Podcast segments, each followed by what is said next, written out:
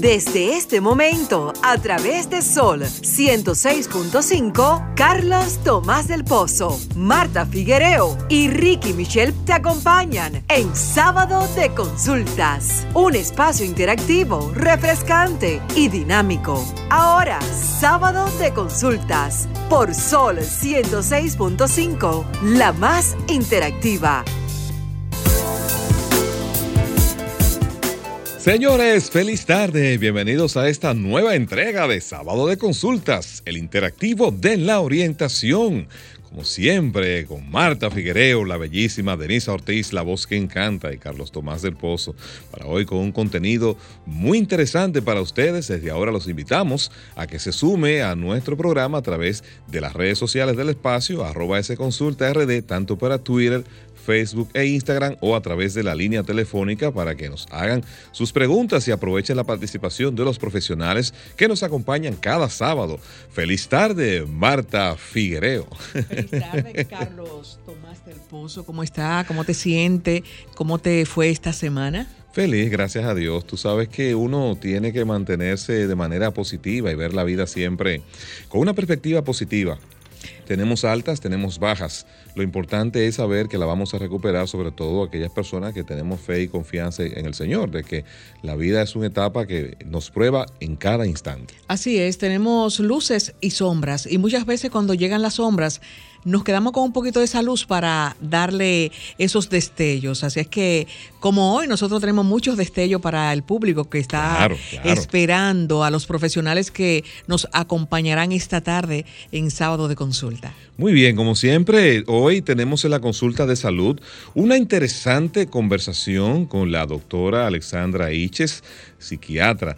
Es importante la conversación que vamos a tener con ella y queremos invitarlo a que la escuche, porque el tema que vamos a abordar, que tiene que ver con una epidemia silenciosa que, de la cual nadie está escapo que pueda acontecerle una desgracia cercana. Eh, quizás hasta las mismas personas a veces eh, no pueden en un momento determinado sentirse eh, tentados a tomar una decisión como la del suicidio o nuestros familiares o amigos, pero esto es una realidad que debe ser siempre abordada con las recomendaciones y el consejo de profesionales como la doctora Alessandra Iches, que es precisamente psiquiatra, estará conversando con nosotros para ustedes en el transcurso del espacio. Pero permítame a nosotros ahora recibir a la voz que encanta y darle la bienvenida a Denisa Ortiz. Bueno. Buenas tardes, Carlos. Buenas tardes, Marta. Buenas tardes, país. Y todos los que nos sintonizan a través de la más interactiva. En el interactivo de la orientación, este sábado de consultas. Que como bien dice Carlos, hoy con un contenido sumamente cargado de muchas expectativas. Y mira qué propicio, Carlos, que siempre digo que los temas que nosotros conectamos o que tratamos de conectar con quienes nos escuchan van mezclados muy de la mano. Hoy tratamos un tema que muchos dirán, wow, están hablando de suicidio, pero se acerca el Día del Amor y la Amistad. Pero justamente esa pregunta ahorita vamos a enlazarla con la doctora. Muy bien. Porque siempre he pensado que tanto se ama una persona que es capaz de atentar contra su vida, el amor propio. Así es. Bueno, nosotros también queremos eh, compartir con ustedes, antes de, continuar en el desarrollo del programa, lo que hemos considerado la noticia del día.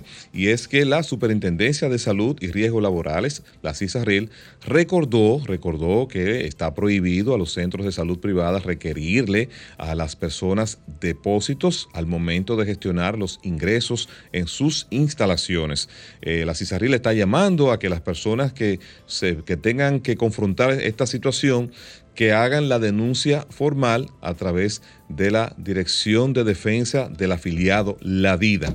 Al parecer, al parecer esta práctica que se ha eh, condenado en el pasado y que realmente pone en situaciones difíciles a personas que tienen padecimientos de salud, eh, están confrontando esta dificultad de que cuando se presenta un internamiento, hay clínicas que lo están exigiendo. Ya vimos en la semana que una de las principales clínicas del país, pues su presidente había dicho que sí, que era eh, que iba a requerir depósitos a los, a los pacientes que acuden a temas de internamiento porque hay enfermedades que no están incluidas en los planes de cobertura de las ARS y que ellos entonces, ante esa situación, se ven en la obligación de, pedirle un, un anticipo al paciente Pero resulta que cuando a las personas se le presentan eventualidades eh, de salud, eh, muchas veces eh, la mayoría de personas no tienen los recursos disponibles para, para, pagar un depósito y hay casos que se han denunciado que esos depósitos les requieren hasta 100 mil pesos. Y no sé si también hay una, una cláusula dentro de, de estas leyes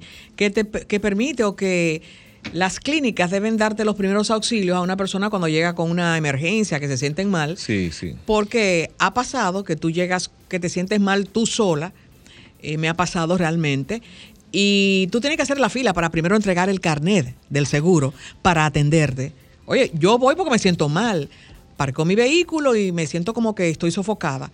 Ah, bueno, haga una fila para el carnet, y no me mandan a sentar en una camilla porque me siento mal. Me gustaría saber si la CISARRIL está contemplando esos depósitos también que uno tiene que hacer de las personas que van con una emergencia y no tienen ningún tipo de acreditación en el momento. Porque si yo voy por una emergencia, lo menos que usted está pensando es andar con su carnet o su cédula.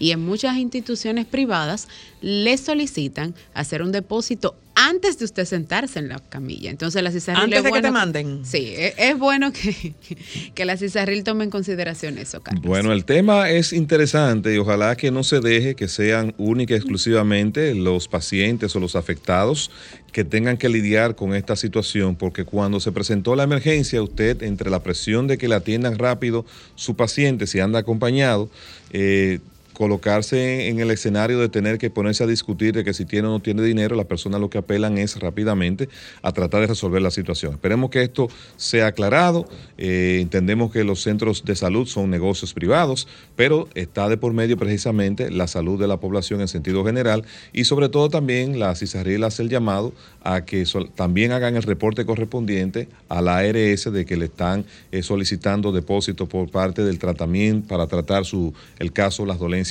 de los pacientes. Eh, nosotros estamos en Sol 106.5, la plataforma más importante de la República Dominicana, que llega hasta donde usted esté. Recuerde que a través del 809-540-165 usted se puede integrar a esta interesante conversación que vamos a tener en el día de hoy. Antes de entrar en el detalle del contenido del espacio, nosotros siempre pasamos una mirada acerca de los temas o por los temas o tendencias que acontecen no solo en República Dominicana, sino también en el mundo. La mirada de hoy nuestra va dedicada a la salud y la tecnología. Hace unos días vimos un reportaje interesantísimo que trajo la BBC de Londres en el cual identifica al italiano Marco Roccati como una persona que le ha sido colocado un implante de médula, el cual le ha permitido a este joven volver a caminar.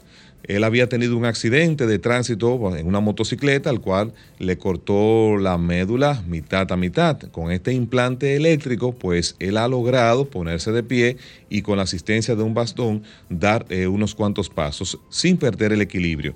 Junto a él ya, con él son ya nueve personas que le han hecho implantes de médula con resultados favorables.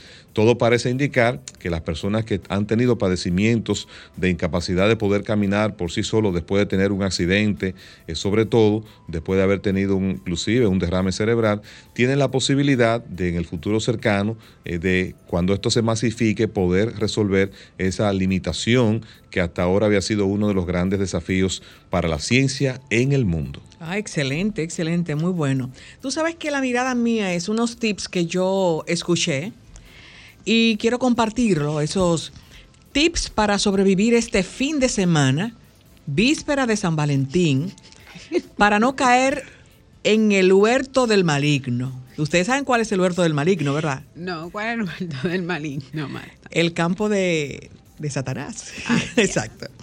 para hacerlo más lindo, huerto del maligno. Entonces, el primer tips, hacerse la musulmana si desde hoy llega tarde, buscando una excusa para pelear. Ustedes saben que estamos en San Valentín. El segundo tips, evitar por todos los medios incomodarte porque dejó la toalla húmeda sobre la cama, los zapatos en medio de la sala, la camisa encima del espaldar de la silla en el comedor, la bacineta mojada cuando entra al baño, la puerta de la despensa abierta, disque buscando algo, el lavamanos sucio de pasta de dientes, un fin y un sinnúmero de cosas evitas este fin de semana para que el lunes sea un lunes rojo, un lunes hermoso. Así es que, amigas, vamos a hacerle caso a esos tips. A mí me gustó, lo vi, lo leí, lo copié y quise compartirlo. Como Muy interesante, pero eso es casi una misión imposible. Tan, tan, tan. Me pareció una Yo misión estoy tratando, imposible. no se lleven del huerto del enemigo. Usted está tratando. Exacto. Bueno, como cada sábado, mi mirada está enfocada en temas de tecnología, pero este sábado quise hacerlo diferente. Y este sábado traigo sobre esas mujeres que están alrededor del mundo utilizando la tecnología para poner fin al acoso en las calles. ¿Cómo les quedó? Oh, sí. sí, bueno, pues sí. les cuento que se está desarrollando en Glasgow, en Escocia, un informe sobre esas mujeres que están recopilando informaciones de cuáles son los lugares o, las calles o avenidas donde más acoso hay y violencia en ese país. Nada más y nada menos que ellas se proponen trazar un mapa en línea para que la- las mujeres que suelen tener una vida nocturna o diurna eh, puedan excluir esas calles y desvincularlas. Les cuento que el estudio se está realizando a través de la empresa Wise Woman, que es una red de seguridad comunitaria y que dentro de ellas lo- el objetivo principal es identificar cuáles son los principales lugares donde ocurren incidencias de este caso. Fifi, que es una trabajadora de desarrollo estratégico, dijo que la ideología principal de este proyecto es influir en los políticos y en los planificadores urbanos con la finalidad de lograr que la ciudad sea un espacio más seguro para las mujeres. Pero Carlos, debo de citar que el espacio lo están haciendo para las mujeres. Me llama mucho la atención porque fíjense cómo cuando las mujeres nos unimos, es como la frase típica que dice mujeres al poder. Así que vamos a unirnos en República Dominicana y a identificar esos lugares de violencia y crear nuestro mapa en línea para evitar ese acoso que nos arropa. Ahorita dicen que yo soy feminista. ¿eh? No, ya veo, ya veo. que- Algunas querrán ir donde la acosen. Sí, sí, sí. Porque hay de todo un Hay de poco. todo un poco, es correcto. Nosotros vamos ahora a nuestra próxima pausa comercial y cuando retornemos ya estaremos en la consulta de salud. Estás escuchando el interactivo de la orientación, sábado de consultas. Retornamos al interactivo de la orientación, sábado de consultas. Recuerden que sin salud no hay felicidad ni economía familiar que resista y es por eso que nuestro espacio se enfoca en la orientación. Nos da mucha alegría este principio de año poder compartir este espacio junto a ustedes y sobre todo a una gran profesional de la salud de nuestro país, la doctora Alexandra Iches. Ella es psiquiatra especialista en adicciones. Doctora, gracias por acompañarnos una vez más en este principio de año. Pues muchísimas gracias a ustedes por tenerme presente en el 2022, porque tú sabes que hay gente que se olvida del otro desde que llega un año nuevo. Entonces, muchísimas gracias. Eh, Yo feliz porque considero que sábado de consulta es mi casa también. Sí. Y bueno, aquí a las órdenes para prestar lo que yo hago, que es salud mental, no hay otra forma. Y vas a destilar un chin de veneno, Carlos, pero solo voy a decir que fue su primera y única casa.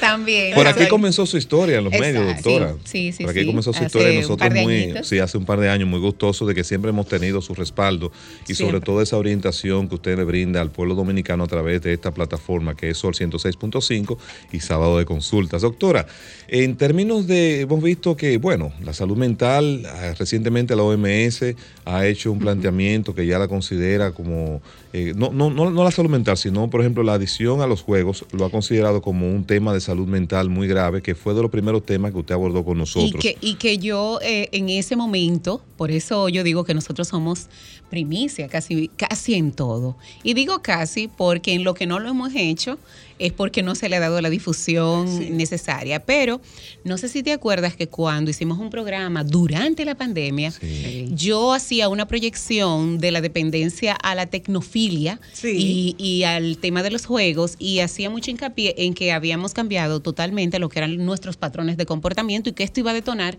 en lo que era un trastorno mental. Porque Cuando tú ya empezabas a limitar esto, pues entonces ya había una reacción que tú veías que era propia de, aquel, de aquella persona que hace abstinencia. Para mí fue de mucha gratificación cuando vi eso publicado, pero también uno maneja un poco de impotencia, porque igual cuando tratamos las, las secuelas post-COVID neuropsiquiátricas, Sí, yo sí. hablaba del deterioro cognitivo, yo hablaba de las enfermedades mentales tipo depresión, ansiedad, pánico, y a mí me dijeron exagerada. Y resulta que ahora salieron todos los estudios de esto que hablamos en su Y momento. recuerdo, sin temor a equivocarme, que en este espacio la doctora dijo que era necesaria y obligatoria que las autoridades tomaran en consideración incluir dentro de nuestros planes de salud Claro. Correcto, la sí. salud mental. Lo recuerdan todos. Y, y va a haber un estalle, porque eh, esto, o sea, la farmacoeconomía y hacer proyecciones en estadística en salud es como cuando tú te sientas con un cuaderno, o sea, se pueden hacer proyecciones y, gastos. Entonces, ¿qué ocurre? Tenemos una población enferma, la salud mental es en este momento uno de los servicios por no decir el primero, más demandado. Y resulta que si las ARS no se ponen de acuerdo con los que hacemos salud mental y empiezan a incluir eh, condiciones, porque te voy a decir algo, una urgencia como un intento suicida, que puede ser secundario a una depresión o cualquier situación anterior, ¿cómo va a ser que el paciente va y no es cubierta? Sin embargo, ese paciente que intentó va a ir a 20 mil médicos y le va a resultar más costoso a la ARS que pagar una consulta de salud mental. Claro. ¿Cuál ha sido el detalle, Carlos? Que las ARS quieren ponerle precio al trabajo. Exacto. Quieren ponerle precio al trabajo. Y yo decía que un pediatra, ¿verdad? Puede ver 10 niños en una hora, pero un psiquiatra no. Entonces, Ni un psicólogo. ¿Y tú sabes ¿verdad? cuánto Tampoco. pagan? Porque ya yo me he vuelto eh, vocera de decir, excepto de algunas ARS que han sido un poco más conscientes y han subido un poco la tarifa, ¿tú sabes cuánto quieren pagar las ARS por una consulta de, de- de salud mental? 300 y 500 pesos y de eso te retienen el 10%. Y te pagan 200 cuando... pesos. Sí, cua- eh, tienen fechas para pagar, eh, tengo que decirlo, pero el tema está que el costo promedio de una consulta de salud mental en el mercado oscila entre 4 y 8 mil pesos. ¿Y cómo tú quieres pagarle a un médico eh, 300 o 500 menos el 10? Pero ¿cuál es el otro detalle? Que yo veo, hay pacientes que me demandan una hora, una hora y media, y todos lo sabemos. Pero, y, y tú te imaginas cuatro pacientes por dos mil pesos en toda una mañana, cuando hay que pagar consultorio, aire, luz, teléfono, Secretaria. secretaria. Y no obstante, una póliza contra Sí, sí, demandas. contra demandas también.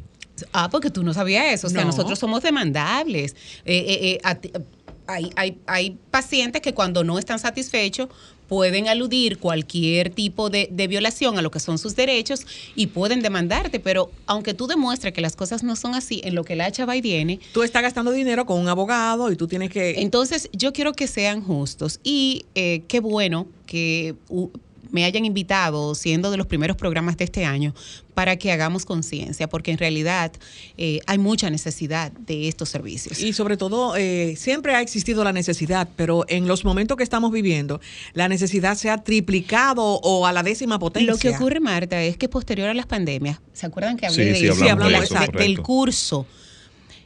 Ha acabado la urgencia sanitaria. La urgencia sanitaria está, entre comillas, relativamente controlada.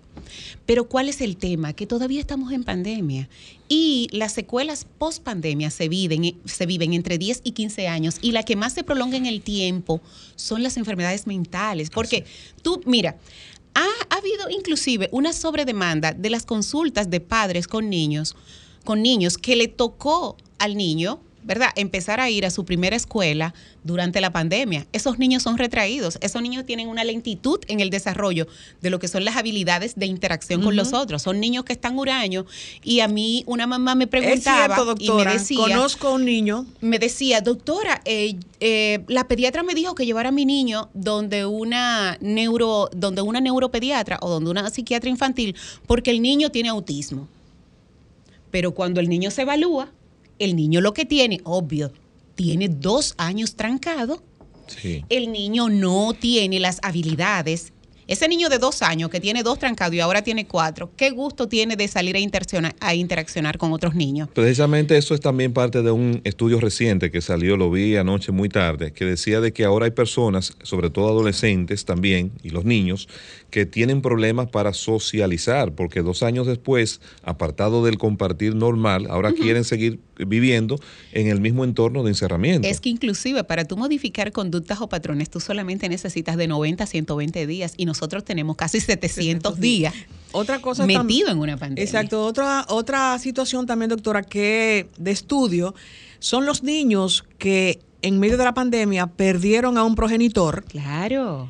¿Y cómo se van a tratar esos niños? Claro, entonces hay muy, muchísimos. Yo, yo en días pasados, y gracias a Denisa que tuvo la, la delicadeza de hacerme eh, esa, esa entrevista, yo decía que el tema de la salud mental ahora, para nosotros poderla apalear un poco con los resultados en los años venideros, tiene que ser instaurada desde los centros educativos, porque tenemos la, disyuntiva de que los niños ahora empiezan otra vez a lo que es sus clases presenciales, pero son niños que vienen con una necesidad imperiosa de atención por salud mental porque perdieron familiares. Hay, niños que perdieron a sus padres. Hay niños que lo han tenido que cambiar de hogar. ¿Por qué? Porque una tía lo ha tenido que asumir. Hay niños que sus padres perdieron los negocios y ahora han tenido cambios y estilos de vida. Porque no hablo solo de los adultos, también de, ellos. Hay niños que de pasar de un colegio lo tuvieron que poner a otro por mil circunstancias. O en su defecto, eh, que los padres se han visto coartados y han tenido la necesidad. Yo conozco una familia que tuvo que desintegrarse porque producto de la pandemia perdieron los trabajos y el papá se tuvo que ir. Entonces ahora también eso es un niño que está sufriendo la falta de su padre. Doctora, ¿cómo podemos abordar todas estas eh, situaciones que se nos presentan en el diario vivir? ¿Cómo podemos organizar nuestras ideas? ¿Cómo podemos organizar nuestro tiempo? Eh, ¿Usted cree que el calendario de la vida se puede organizar y qué tan importante es? Claro que sí. Lo que pasa es que nosotros le tenemos miedo a ser organizados. Y aunque erróneamente eh, siempre tomamos el principio de cada año para hacer lo que una reestructuración y una reorganización, yo quiero que la población se dé el chance de hacer eh, como una página nueva. Digo una página nueva porque venimos de dos años de pandemia y muchas personas no pudieron lograr eh, objetivos planteados y se sienten con la frustración de decir, ay, han pasado dos años, yo no hice nada, nadie hizo nada. Así que nadie se lo tome personal. Todo el mundo de los planes y proyectos que en su momento quizá tuvieron, eh, un 25 o un 50% quizás es que han sido logrados. Los demás se han quedado en la gatera, en el aire. Y por ende, te tienes que reestructurar basado en, primero, cuáles son tus condiciones reales. Tenemos que dejar la utopía de estar soñando. ¿Por qué? Porque si usted no nació para tener una casa en casa de campo, confórmese con una casa en el campo. En Capcana. Si usted no nació, usted se compra, usted va y busca una ahí en Villa Altagracia, normal, tranquilo, y no se estrese actuar en base a lo que son sus recursos reales, no hacer compromisos y saber que fuimos objeto de lo impredecible. Señores, el que cuando yo hablo de que se perdieron muchos negocios, la economía de todo el mundo se había afectado. Tenemos dos años sin producir. Y dirá la población, bueno, pero otros negocios crecieron. Sí, pero fueron los negocios que tuvieron que ver con la crisis que estamos pasando. Exacto. No con los que tenemos trabajos convencionales. Y si usted no tiene entonces, haga una reestructuración, saber que no tenemos el control de las cosas, empezar a negociar con tus expectativas, porque el tema no es el resto, somos nosotros mismos, porque queremos estar haciendo cosas basado en las demandas sociales y unas, ah, unos comportamientos comparativos. Ejemplo, si Carlos se compra una jipeta, ¿Por qué si la mía me lleva donde me está llevando, me transporta, no me está dando problemas, no se la debo a nadie? porque tengo que empezar con la angustia de que yo también tengo que cambiar mi jipeta. Él no me puede tullir, esa es la palabra. Sin embargo, sin embargo, al final todo eso se queda, porque hasta las personas que más dinero eh, tuvieron o tienen durante la pandemia, bueno, hubo algo que me dijo, doctora, yo tengo un avión y no sé para dónde voy a coger. Qué cosas. ¿Viste? Exacto. Óyeme, ¿para dónde cojo? Tremenda reflexión. Exacto, es verdad. Entonces tenemos que saber que los grandes momentos eh, no son externos, son internos. Y tú tienes que aprender a ser feliz de adentro hacia afuera. Y la felicidad no se dice, porque cuando tú estás feliz, La gente te lo dice. Y se Tú- nota. Y se nota, o sea, tú tienes un bienestar, una paz, y es pura y perfectamente necesaria. Trazarnos cotas, eh, perdón, eh, eh, trazarnos nuestros proyectos en, en cuotas pequeñas. ¿Por qué? Porque cuando nos trazamos una meta muy, muy grande, nosotros no visualizamos ya en la meta, pero nosotros no vimos los escalones que hay que llegar para esa meta. Entonces eso te, te frustra. Y cada día tenemos que ir disfrutando de lo que es el poquito.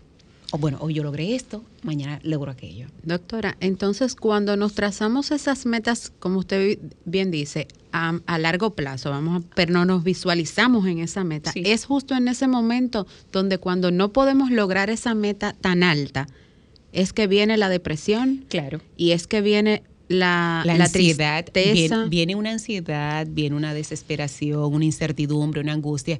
Nosotros no visualizamos en las metas, pero no hacemos el trayecto de ella.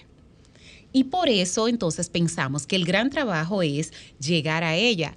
El gran trabajo no es llegar, es cómo tú Sin vas saber a llegar. cómo llegar.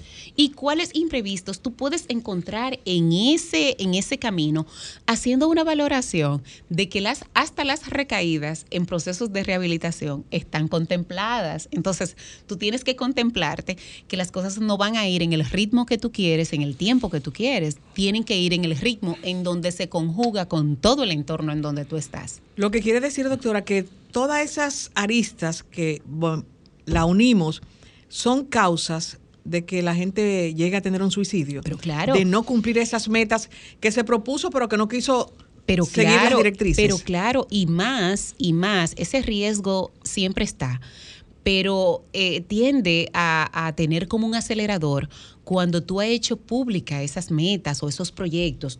¿Eh? Y luego tiene que pasar como por la vergüenza de los cuestionamientos de los que te quedan al lado. Óyeme, Denisa, pero tú no me dijiste que este año tú te ibas a comprar una jipeta, pero estamos... Tú no la has comprado. Entonces, Denisa Y esa tenía- presión. Y esa presión. Entonces, o, o en su defecto. Eh, pero ven acá, Marta, tú me dijiste que te iba a ir para, para los Estados Unidos, para los Alpes, a esquiar, pero yo no vi fotos tuya en la nieve. O sea, de repente vienen una serie de, de cuestionamientos. Entonces tú tienes que entrar eh, en fabricar lo que tú quieres decir para ser aceptado con, con, con el otro y la excusa. Y no es sano realmente. Doctora, en la construcción precisamente de ese personaje social que exhibimos en redes sociales, que estamos en los escenarios de más alto nivel donde convergen, ¿verdad? Personas que sí de verdad están realizadas. Entonces, eh, es- esa presión que se genera sin tú tener la base económica para estar a ese nivel, pero que vendiste una imagen de que sí lo estabas. ¿Qué es lo que lleva a esas, o sea, las decisiones emocionales que se tomaron para llegar, lograr esa proyección? Eso luego te lleva a un laberinto que Claro. es donde termina entonces la persona tomando decisiones contra su vida. Claro, y, y dicho sea de paso, se están estudiando unos patrones que se han adoptado producto de la exposición a las redes. Ejemplo, hay mujeres que ya están entrando en trastornos dismórfico corporal porque no se atreven a tirar una foto sin filtro. ¿Eh? Se hacen adictas a los likes. Los hombres em- están empezando a tener exposición ostentosa de los lugares que van. Óyeme, cuando tú entras eh, de las prendas que se ponen, de la marca de la ropa, entonces tú entras en una dinámica que llega a no sostenerla. Eso siempre es como una compensación de ese vacío existencial que tú tienes. Tú subes la foto cuando estás en uno de los restaurantes más famosos, pero tú no subes la foto cuando te paraste en la esquina antes de llegar al trabajo y te comiste una empanada. no, porque esa no, esa no, esa no, esa no genera like. Y realmente te hace caer en, en una depresión. Hemos visto, lamentablemente, inclusive eh, el, el término de manera nefasta de muchísimas personas que eran TikTokers, eh, personas famosas en las redes. Mira, tuvimos eh, lamentablemente la pérdida de esta chica que fue Miss, eh, Miss Sí. USA, y todo el mundo eh, se lo cuestionó, pero es que la depresión y la ansiedad no tiene un letrero. Sí dan indicio, pero tú no tienes una marca. Tú no tienes un letrero y pasa desapercibida. Nosotros queremos que usted que nos está escuchando se comunique con nosotros, haga su pregunta y también nos haga partícipe de su historia, porque para eso estamos. Con nosotros, tu consulta es gratis. Comunícate 809-540-1065. 1-809-200-1065 desde el interior sin cargos. 1-833-610-1065 desde los Estados Unidos. Sol 106.5, la más interactiva.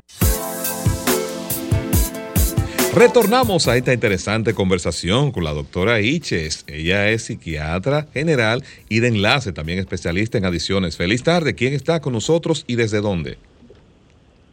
Hola, ¿qué tal? ¿Cómo están? Muy bien, gracias. Sí, tengo una pregunta. ¿Qué, ¿Qué pasaría con las metas que tú tienes, pero que no dependen 100% de ti? Entonces, o sea, que tú puedes hacer todo lo que tú está de tu lado, pero que a veces simplemente no se da.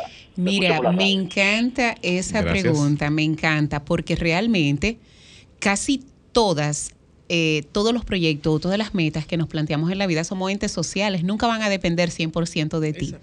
Y cuando dependen de segundas o terceras personas, yo siempre digo que el resultado es inesperado. ¿Por qué?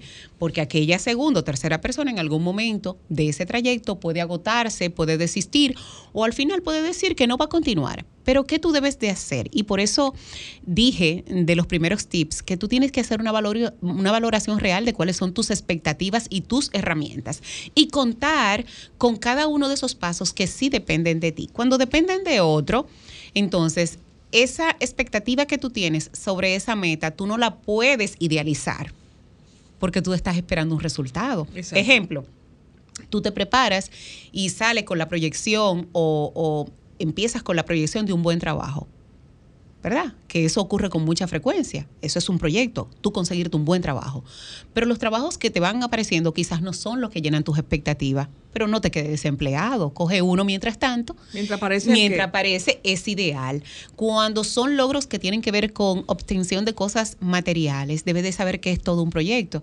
Alguien me decía, ay doctora, mire, yo siempre he soñado con unas vacaciones. Digo yo, sí, pero tú, tú la estás dejando en sueño. ¿Qué tú estás haciendo hoy Para que te va a llevar esas vacaciones? Si tú te quieres ir en diciembre de vacaciones, supongamos, tú dices, bueno, lo primero que tú tienes que decir, ¿para dónde voy? ¿Con quién voy? ¿Cuánto voy a gastar? ¿Cuál el- ¿Cuáles son los lugares que me interesan de ahí? Cuando tú haces todo un presupuesto, tú dices, bueno, yo no puedo disponer, ejemplo, de 20 mil pesos. Ah, bueno, pero de aquí a diciembre faltan 10 meses. ¿Cómo yo divido esos 20? Ah, tengo que ahorrar 2 mil mensual. Entonces, eso se llama tú hacer una planificación y tener en cuenta que aunque no todo, eh, todo depende de ti, saber que si tú no logras eh, ese proyecto a donde tú estás, muévete. Porque no somos estáticos. Los únicos, bueno, la- la- las cosas que no se mueven son aquellas que están sembradas Exacto. o que están plantadas. Los edificios no se mueven, Salvo que haya un los árboles no, se mueven. Entonces, Exacto. si tú no consigues tus sueños, tus proyectos en donde tú estás, revísate, revísate y si tienes que moverte, muévete, porque nuestra población rural, nuestra gente de campo que dice que hasta perdiendo se gana. Exacto. Es Entonces, la vida se trata de eso.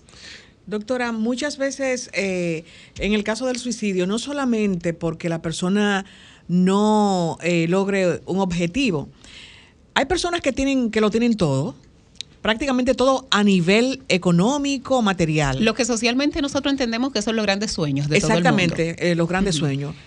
Y son vacías. Y tú dices, como varios actores que han, Claro. este actor Williams. Robin tú Williams. Exacto. Y tú dices, ¿cómo va a ser? Es tipo supermillonario, Ahí eh, una aceptación todo. tremenda. ¿Qué Ahí pasa entra, con ahí esa? entra, ahí entra lo que hablamos de lo que son los estados emocionales cuando ya son patológicos, la depresión, la ansiedad, el insomnio, una enfermedad.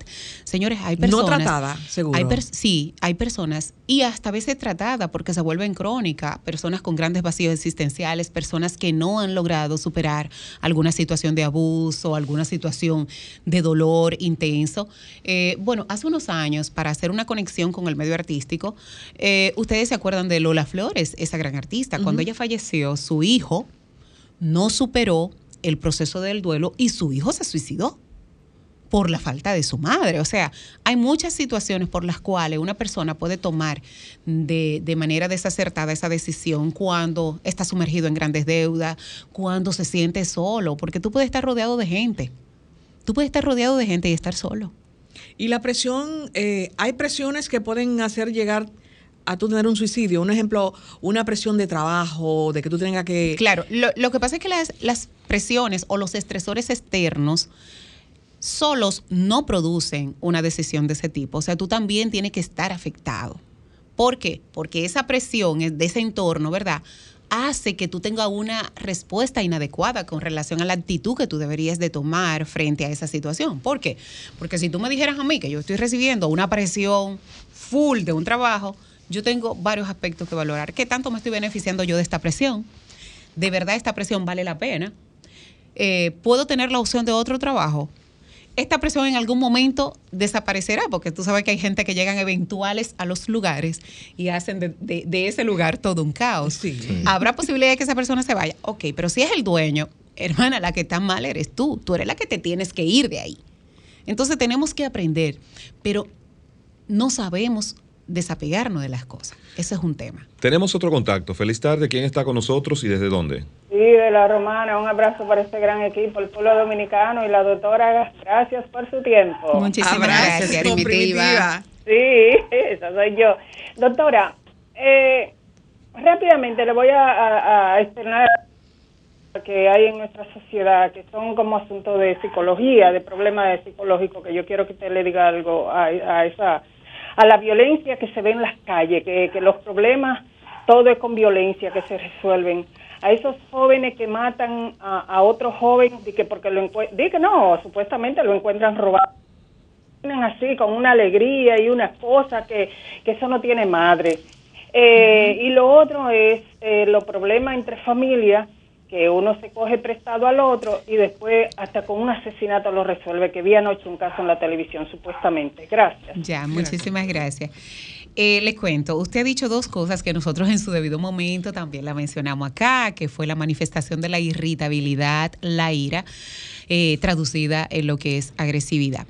La agresividad y la violencia eh, son dos entidades que lamentablemente se está viendo en nuestra sociedad, pero no solamente aquí en República Dominicana, sino a nivel mundial, porque nosotros entendemos que ya tenemos eh, eh, el derecho de poder, de poder tomar acción con nuestras manos, pero también es porque hay una inafectividad eh, dispersa en el ambiente. Señores, ya nadie siente nada por nadie, ya nadie se conduele por nadie. Y el mismo tema de la tecnología y el modernismo nos ha llevado a que podemos ver situaciones dolorosas que podemos intervenir, claro, preservando lo que es la seguridad tuya. Y nosotros lo que atinamos en ese momento es hacer un live o a filmar o hacer algo de ese tipo. O sea, la sensibilidad se ha perdido, pero mucho de esto tiene que ver porque no hacemos una conexión con nuestros sentimientos y lo que es una, una valoración real de una relación. Con el tema de esa violencia es porque hay una intolerancia. Eh, Denisa me hace algo y ya yo me creo con el derecho de venir y poner o hacer algo que realmente le duela. Ustedes se han fijado que la población ya está tomando una conducta de hacer cosas contundentes y realmente dolorosas, porque antes tú le hacías algo a alguien y esa persona te dejaba de hablar o te ignoraba. O, te hablaba exactamente o le hablaba de ti mal a otra gente, pero ya eso no, porque eso es muy simple. Ya las personas están haciendo acciones negativas en escala mayor. Y por eso tenemos que retomar lo que es eso tan importante como eh, eh, lo que es salud mental y obvio empezar otra vez a cultivar de que los sentimientos son buenos y válidos en una sociedad moderna. Ahora mismo tú eres afectivo conmigo y dicen, ay, pero este sí es ridículo, míralo diciéndole a la doctora de que, que lo quiere. O sea, la manifestación, cuando tú manifiestas cariño y amor y atención, a ti te dicen ridículo ahora. Sí. Te dicen ridículo es más fácil mandarte un corazón por WhatsApp que demostrarte un, cariño. Señores, cuando, cuando nosotros tenemos la oportunidad, tú te tardas más escribiendo algo que poniendo un voice. A mí me encanta que pongan mensajes de voz, no que escriban. Cuando yo le digo, oye Carlos, yo voy para allá, eh, estoy a la una en el programa, no es igual a cuando Carlos lee, estoy a la una en el programa porque él está escuchando mi tono de voz y ahí puede saber cuál es mi ánimo, cuál es mi disponibilidad. Doctora, al inicio del programa yo decía que quería conectar el tema de hoy con el día de San Valentín, porque mucha gente decía como, wow, hablando de suicidio, próximo al Día del Amor y la Amistad. Sí. Pero me llegó a la mente la siguiente pregunta.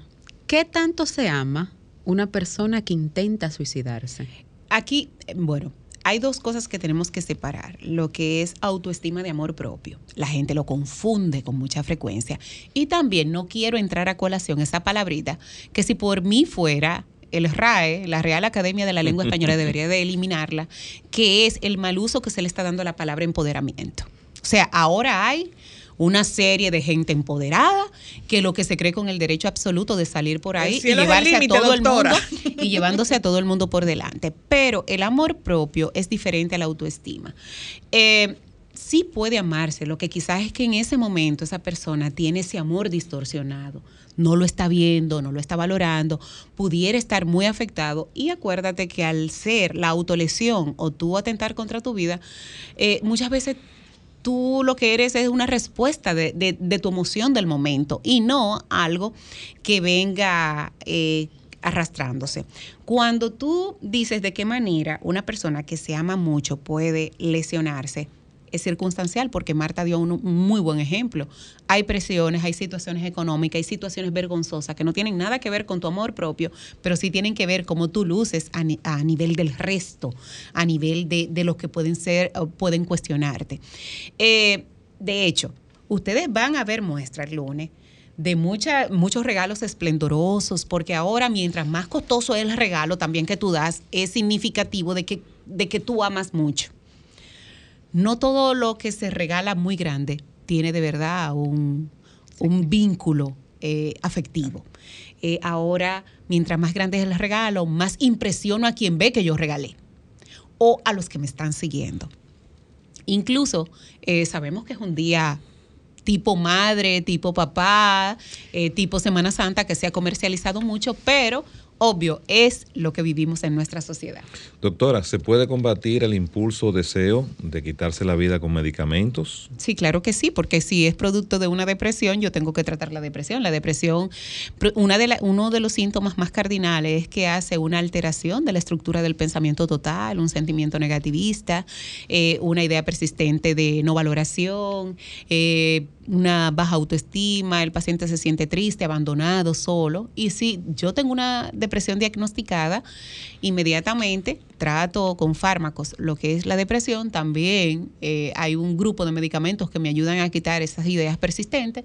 Entonces, y otros procedimientos que se hacen ya cuando el paciente requiere hospitalización, pero realmente hay que tratarlo. La sola idea es un ingreso es un ingreso clínico, señores, porque nos encontramos eh, eh, también, eh, los médicos nos encontramos de mano atadas. Cuando nos dicen, ay, doctora, mira, él intentó, ok, me lo llevo, me lo llevan a la consulta digo yo, mira, es que eso es una emergencia, hay que ingresarlo.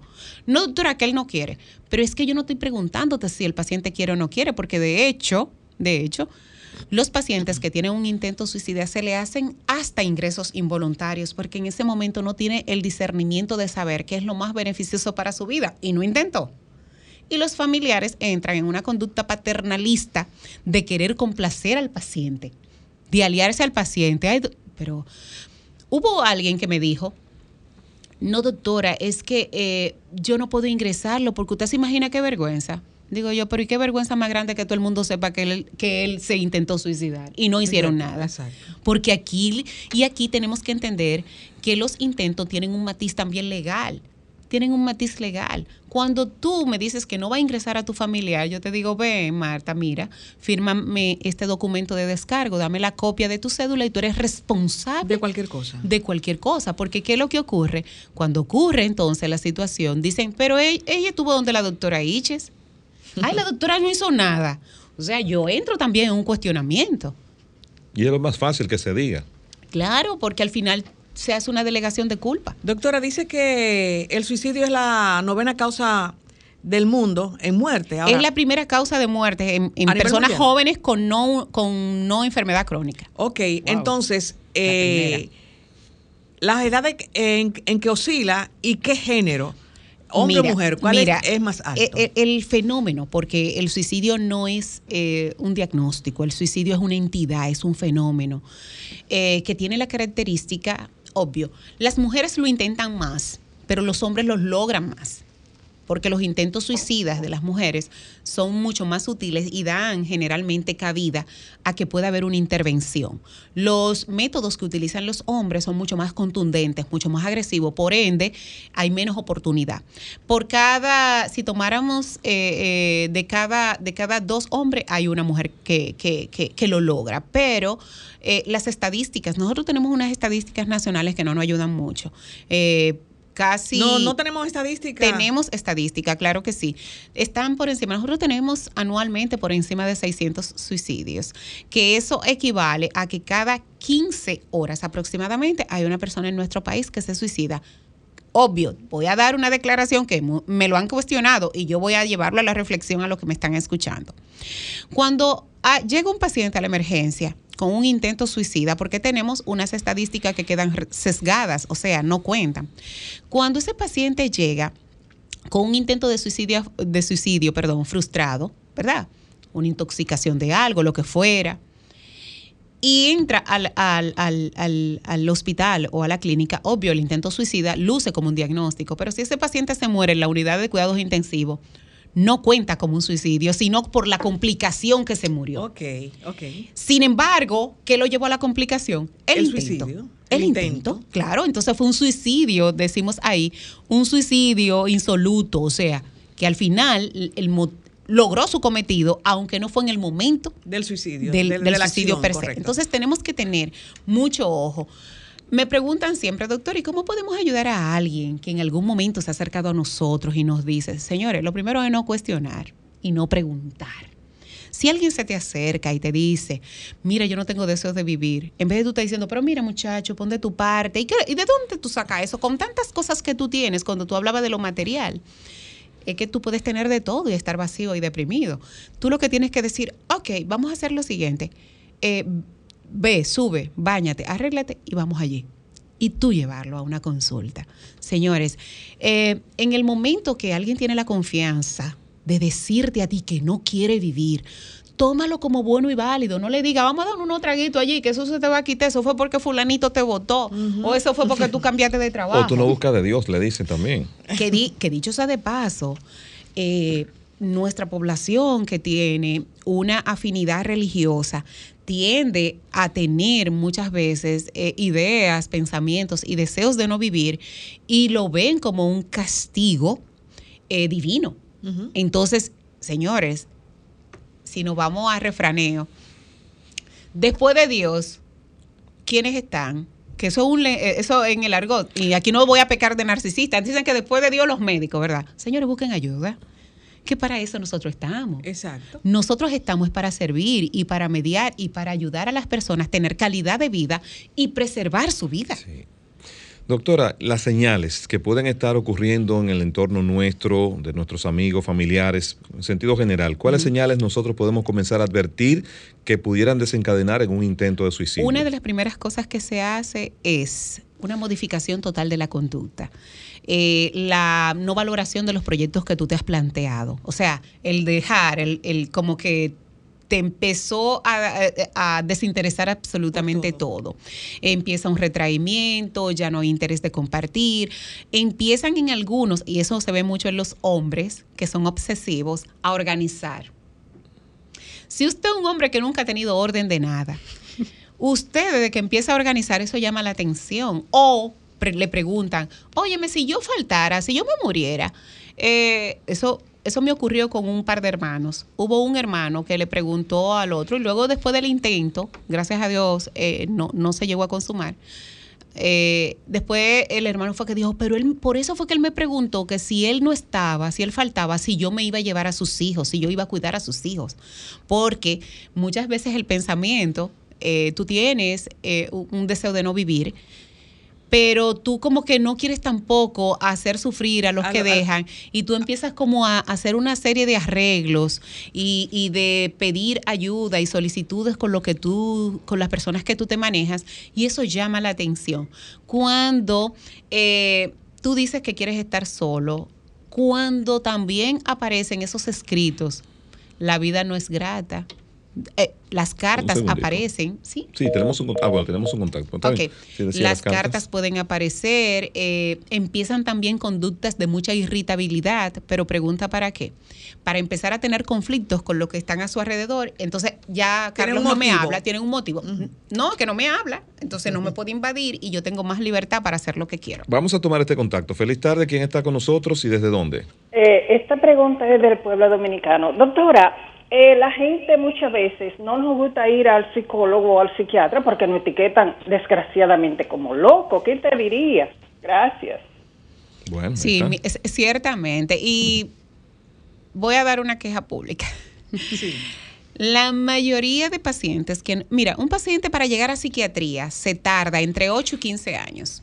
Pero entre esos 8 y 15 años, Marta, ha rodado por un sinnúmero de terapeutas, de psicólogos, y muchas veces el psicólogo llega a ser lo que nosotros decimos una transferencia. Una transferencia es una empatía que sobrepasa la, la línea profesional y no deriva al paciente en su momento. Entonces, ese paciente tiene tres años, cuatro años yendo a terapia y su mismo familiar te dice, doctora, yo tengo tres años llevándolo, yo no he visto que hemos mejorado. Eh, que sigue deprimido, que sigue mal. ¿Por qué? Porque hay entidades que son enfermedades.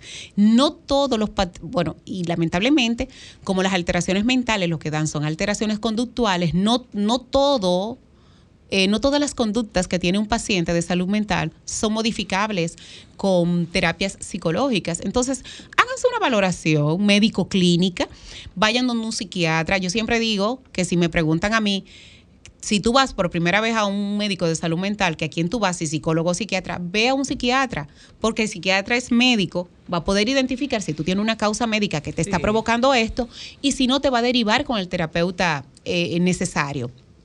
Hay entidades médicas, ejemplo, como el hipotiroidismo. El hipotiroidismo causa depresión y causa insomnio. Y tú con depresión e insomnio, pero sin saber la causa, tú vas a un psicólogo, tú duras cuatro años, pero el psicólogo no es médico para saber qué te está pasando en tu cuerpo. Sí. Claro. Es Entonces, y también hacer la observación, señores, que la injerencia del profesionalismo va tan lejos que los psicólogos no pueden indicar medicamentos. No. Y lo digo, y lo digo, porque reiteradamente vemos pacientes que nos llegan a nosotros y nos dicen, doctora, mi psicólogo me indicó esto, y es verdad, es verdad. Se lo indica. Se lo No, no indica. son- No son médicos. Bueno, nosotros, verdad. la verdad que doctora, conversar con usted el tiempo se va a una velocidad extraordinaria. Por favor, háblenos brevemente de su calendario, que ya nos enteramos. Ah, sí. Y de sus contactos. Sí, para la semana que viene vamos a tener una rueda de prensa. Van- lo voy a invitar a ustedes. Gracias. Pero ustedes no son como rueda de prensa, sino como hermanos y parte del proyecto. Gracias. Halagados. Gracias. Sí, este, eh, eso fue algo que se me ocurrió a final de año pasado, en donde gracias a mis pacientes que asumieron con responsabilidad su diagnóstico, hemos hecho el primer calendario de salud mental, en donde cada mes eh, dependiendo de la patología, porque hay días de, que se conmemora o se resalta el día de la bipolaridad, de la esquizofrenia, del trastorno obsesivo compulsivo, cada uno con un diagnóstico y vamos a tenerlo eh, ahí definiendo la enfermedad, la característica y qué tú puedes hacer. O sea, chulísimo. No porque lo, lo hayamos hecho nosotros, pero eso está chulísimo. Y la primicia es que nadie en Latinoamérica había hecho hasta ahora ninguno. Entonces, felicidades. eh, lo primero es que los pacientes han decidido darle cara a su diagnóstico, no Es avergonzarse. Súper importante. Muy importante. Porque eso Eh, nos ayuda a los que tenemos miedo a lanzarnos a ir al psiquiatra. Y, y no, y te voy a decir lo siguiente, esto ha llegado a un punto que incluso tengo uno que es Alejandro, Alejandro es médico. Wow. Y Alejandro sufrió durante muchísimos años de ansiedad y él no entendía esa cosa y para colmo, hijo de un médico, y el papá le decía, pero mira muchacho, pon de tu parte y todo, hasta que él entendió. Y él dijo, pero mira doctora, esto era ansiedad. Y después que, que asumió su situación, está súper chulo. Tenemos a, a un niño con autismo, tenemos bulimia nerviosa, tenemos trastorno del sueño, tenemos trastorno obsesivo compulsivo. Yo fui y me tomé como ejemplo, Carlos, Sí. y me puse en el mes de enero. Ok. Eh, ¿Qué se celebra ese día? eh, eh, el ese día mes. 13 de enero, el día 13 de enero es el Día Mundial de la Depresión, pero que aunque yo no sufra de depresión, gracias a Dios, y para eso estamos, el día, si la sufriera, me la tratara. Claro. Voy donde otro colega, es lo primero. Y segundo, lo, lo quise para ser empática con mis eh, con lo que está en el calendario, mira, tu doctora también está aquí. o sea, esto no es, esto no es eh, sus contactos, doctora. DRA, por favor, síganme. Yo necesito llegar a muchos seguidores para que entiendan esto. DRA. Yo la tengo. Iches eh, con H y Z al terminar y mi contacto 849-206-5345. Bueno, así llegamos al final de sábado de consultas este sábado con Marta Figuereo, la doctora Alexandra Iches, Denise Ortiz. Hasta el próximo sábado. Bye bye. Bye.